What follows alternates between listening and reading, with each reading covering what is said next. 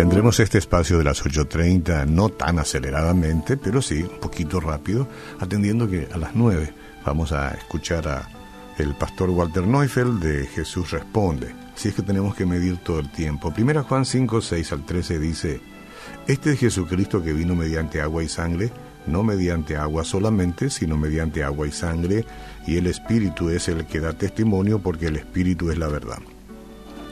Porque tres son los que dan testimonio en el cielo, el Padre, el Verbo y el Espíritu Santo, y estos tres son uno.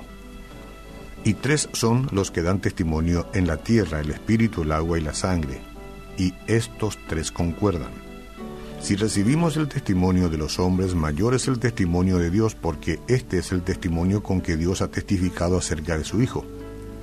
El que cree en el Hijo de Dios tiene el testimonio en sí mismo. El que cree el que no cree, el que no cree a Dios le ha hecho mentiroso, porque no ha creído en el testimonio que Dios ha dado acerca de su Hijo.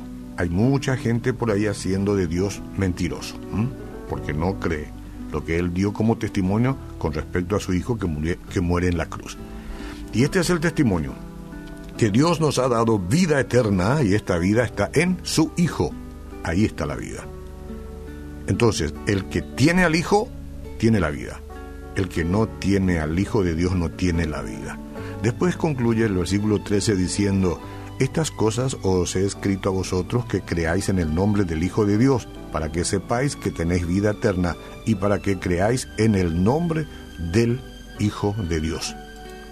Ahí podríamos terminar, pero siempre tenemos que agregar algunas cositas, ¿no? reflexionando.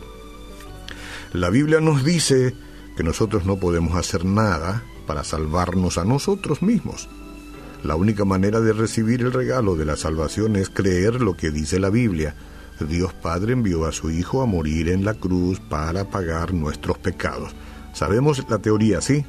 Bien, Jesucristo pagó por completo la deuda que teníamos por nuestras transgresiones.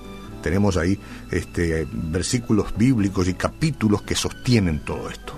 Su regalo es, su regalo de salvación, ¿qué cosa es? Y es gratuito.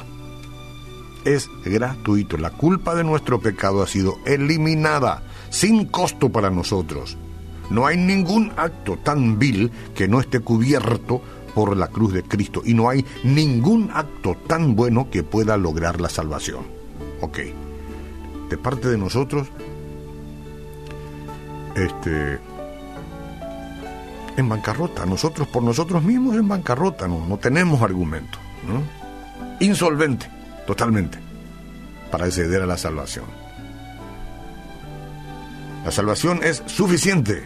La muerte de Cristo pagó por todos los pecados pasados, presentes y futuros. No se requiere nada de nosotros excepto creer en Él. Eso es. Y eso es lo que le cuesta a mucha gente es capaz de caminar mil kilómetros, de flagelarse si, si se hace falta, o de pagar y comprar todo si es que puede, pero creer, esa es la parte que le cuesta al ser humano por excelencia orgulloso.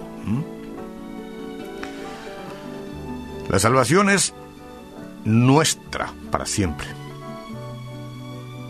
Para siempre habiendo recibido en forma gratuita nuestra salvación, no tenemos que esforzarnos para conservarla.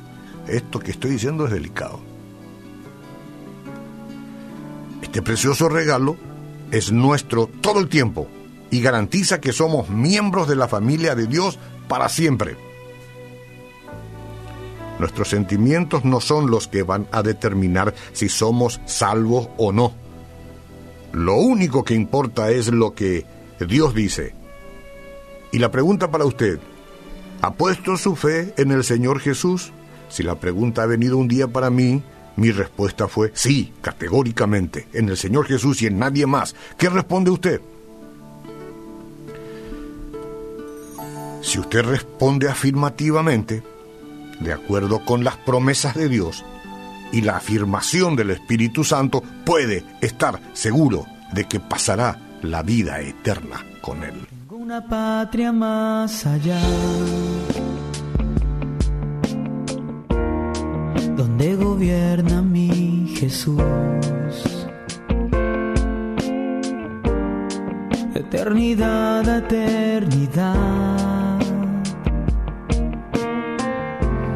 Allí reinará mi Salvador.